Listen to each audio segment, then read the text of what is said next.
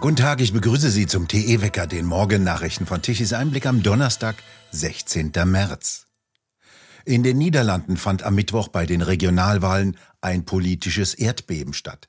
Die vier Regierungsparteien um Ministerpräsident Mark Rütte verloren deutlich. Sie haben nach den ersten Prognosen eine empfindliche Niederlage erlitten. Eindeutiger Gewinner ist die neu gegründete Bauern- und Bürgerbewegung BBB. Sie kam aus dem Stand nach den ersten Hochrechnungen auf Grundlage von Exit Polls in den nördlichen Provinzen auf 31 Prozent. Andere blieben bis auf die VVD und die Sozialdemokraten nach den ersten Hochrechnungen unter 10 Prozent. Caroline van der Plaas von der BBB sprach von einem historischen Sieg. Gestern wählten alle zwölf niederländischen Provinzen ihre regionalen Parlamente. Dabei waren rund 13 Millionen Wahlberechtigte aufgerufen. Bereits am Nachmittag war in den niederländischen Medien von einer Rekordbeteiligung die Rede. Normalerweise ist die Wahlbeteiligung bei Provinzwahlen geringer als bei nationalen Wahlen. Hauptthema der Wahlen war der Kampf der Regierung Grütte gegen die Bauern, die enteignet und von ihren Höfen vertrieben werden sollen, weil sie angeblich mit zu viel Stickstoff Umwelt und Klima zerstören würden. Dagegen protestierten die Bauern seit langem. Tischis Einblick berichtete ausführlich. Vor allem in den ländlichen Gebieten legte die neue Protestbewegung BBB zu. Sie könnte auf Anhieb stärkste politische Kraft werden. Ein vorläufiges Endergebnis soll heute am Donnerstag vorliegen. Der Regierungskoalition unter Premierminister Rütte wurden bereits vorher hohe Verluste vorhergesagt. Am vergangenen Wochenende fanden die jüngsten Proteste in Den Haag statt. Sie sind auch Ausdruck des zunehmenden Unmuts im Land gegenüber einer den Bürgern feindlichen Politik. Dieses Wahlergebnis bedroht die Regierungsfähigkeit der Koalition in Den Haag. Die Provinzwahlen haben auch eine direkte Auswirkung auf die Politik in Den Haag. Es wird nicht nur über die Parlamente der Provinzen entschieden, sondern auch über die Zusammensetzung der ersten Kammer des nationalen Parlamentes, vergleichbar mit dem Bundesrat in Deutschland. Es gilt als zweifelhaft, ob die Koalition unter Rütte noch eine Mehrheit für ihre Vorhaben findet. Finanzfachleute befürchten ein Bankenbeben in Europa. Anlass, die Schweizer Bank Credit Suisse hat offenbar die Bankenaufsicht um Unterstützung gebeten. Dies berichtete die Financial Times. Am Mittwoch war der Aktienkurs der Bank um mehr als 30 Prozent eingebrochen. Beschleunigt wurde dieser Einbruch offenbar durch die Ankündigung des neuen Großaktionärs der Saudi National Bank gegenüber Reuters, keine frischen Mittel der Credit Suisse mehr geben zu wollen. Auch in einem Interview gegenüber Bloomberg betonte der Chairman der Bank, Al-Kudairi, dass er eindeutig keine Mittel mehr Credit Suisse geben werde. Auch die Europäische Zentralbank soll sich auf den Ernstfall vorbereiten, heißt es.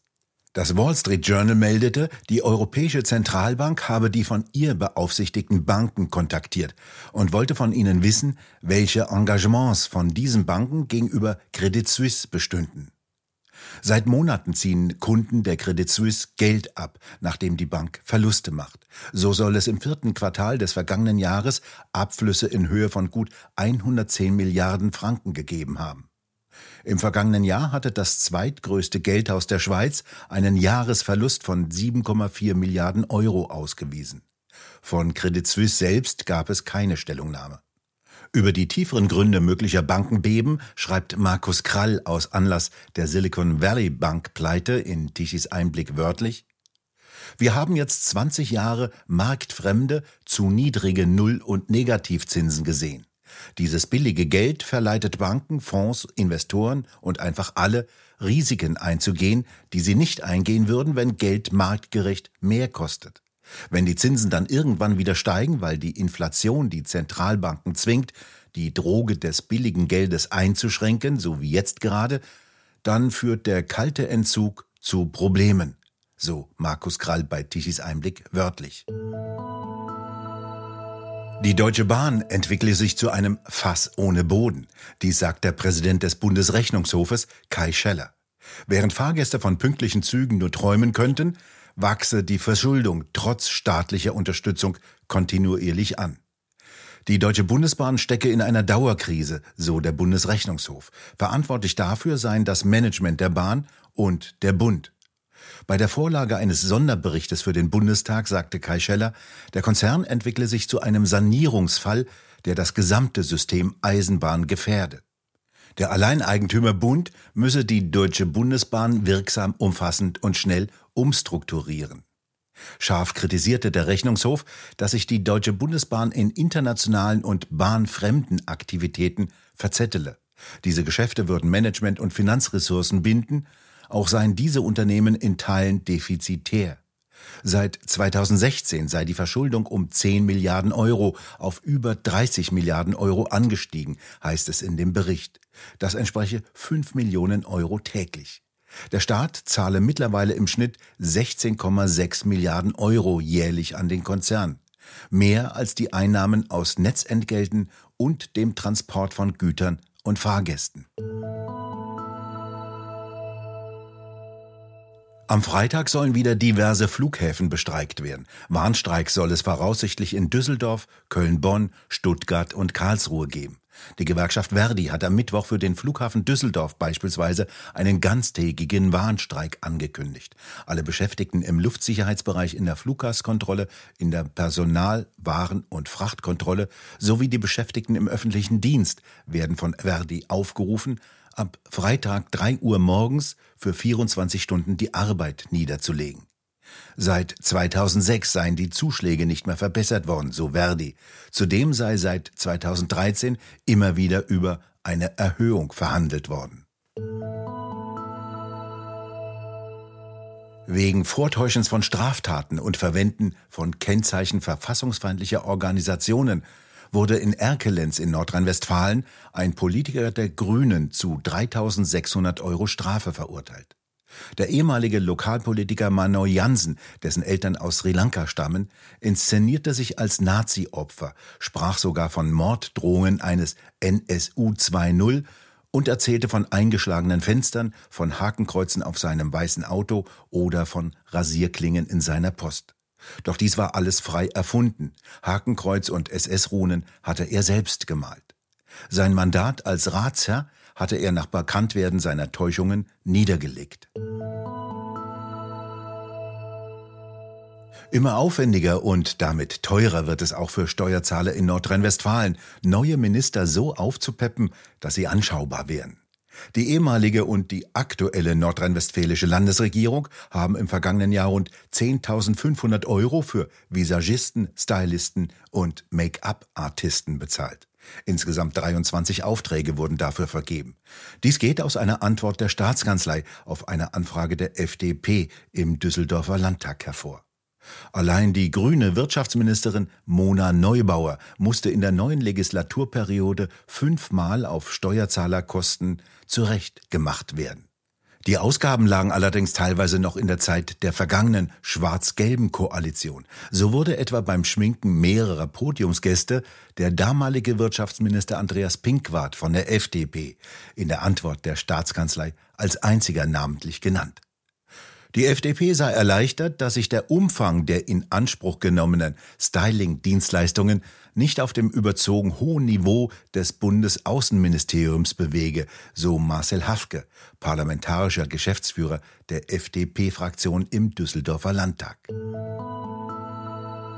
Wie Deutschlands Museen Klimaextremisten hofieren, darüber diskutieren Roland Tichy und Frank Henkel mit Staatsrechtler Rupert Scholz, Journalist David Boos und Michael Haberland vom Automobilclub Mobil in Deutschland in der neuen Ausgabe des Tichys Einblick Talk.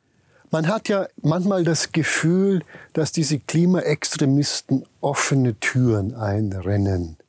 David Boos, Sie haben äh, mal untersucht, wie reagieren eigentlich Museen darauf, wenn man ihnen entgegentritt und sagt, wir würden uns gerne bei euch ankleben. Was passiert denn da eigentlich?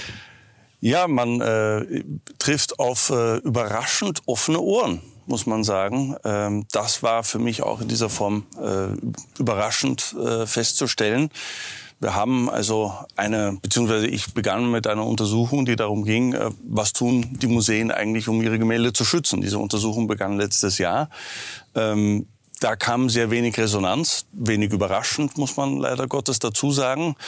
Ähm, und habe dann eine künstliche Person erschaffen, Annabel Görlach-Benani, eine Klimaaktivistin und Berliner Kunststudentin, Mitglied der letzten Generation, die sich dann an die Museen Europas wandte mit der Frage, was macht ihr, um das Klima zu schützen?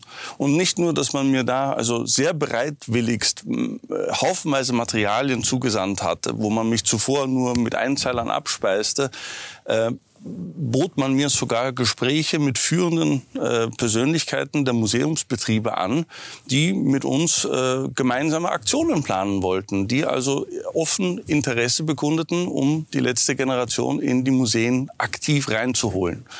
Das ist eigentlich pervers. Die zerstören ja Gemälde oder die äh, Ränder von, also die, die, die, die äh, Rahmen von Bildern und äh, blockieren äh, Museen, aber sie werden trotzdem eingeladen. Naja, was sich herauskristallisiert, ist, dass im Endeffekt der Schutz der Kulturgüter, die diesen Museen von der Allgemeinheit wohlgemerkt anvertraut wurden, äh, ihnen eigentlich kein, für sie keine Rolle mehr spielt. Es, das einzige Interesse gilt eigentlich der Politisierung dieser äh, Kunst, die sie haben und damit einhergehend der Anbiederung an die laufende Ideologie. Dabei würde ich allerdings unterscheiden, dass man, das hat mein Kontakt mit den Museen auch äh, zum Vorschein gebracht, es gibt einige, die sicherlich ideologisch da wirklich auch vorneweg sind und es gibt einfach einen ganzen Haufen opportunes Mitläufertum auch.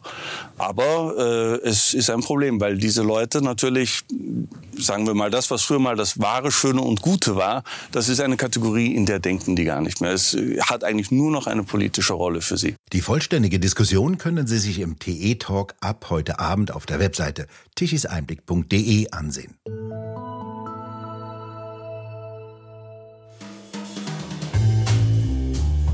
Endlich mit Aktien Geld verdienen.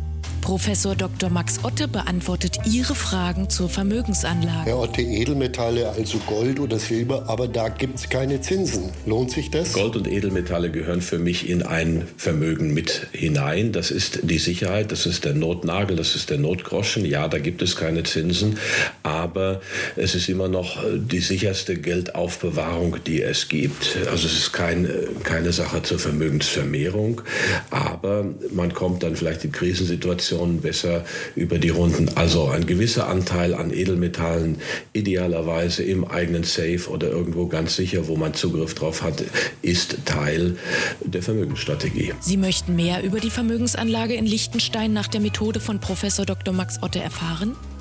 Informieren Sie sich unter www.pi-kapitalanlage.de und vereinbaren Sie jetzt Ihr persönliches Informationsgespräch.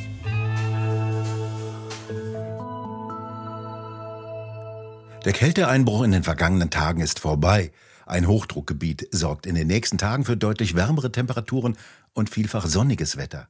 Heute zieht eine Warmfront über den Norden nach Osten und verdrängt die kalte Luft. Die bringt zugleich wolkenreiche Luft und etwas Regen mit.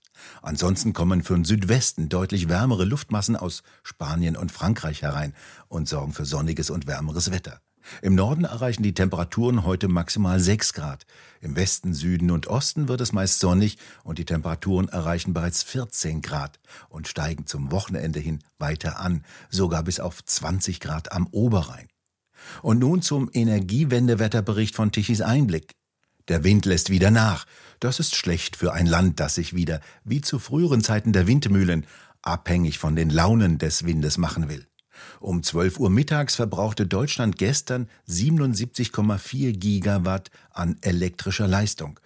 Die Windräder kamen aber nur noch auf 18 Gigawatt elektrischer Leistung. Die Photovoltaikanlagen mittags auf 23 Gigawatt. Das reicht bei weitem nicht aus für die Versorgung mit Strom mal unabhängig von den exorbitanten Kosten. Gut, dass Kern- und Kohlekraftwerke noch eine elektrische Leistung von 31 Gigawatt liefern konnten und die sogar nachmittags und abends hochfahren konnten, als die Sonne unterging und sich der Wind voll ins Schlafen legte. Wir bedanken uns fürs Zuhören. Schön wäre es, wenn Sie uns weiterempfehlen. Weitere aktuelle Nachrichten lesen Sie regelmäßig auf der Webseite tichiseinblick.de. Und wir hören uns morgen wieder, wenn Sie mögen.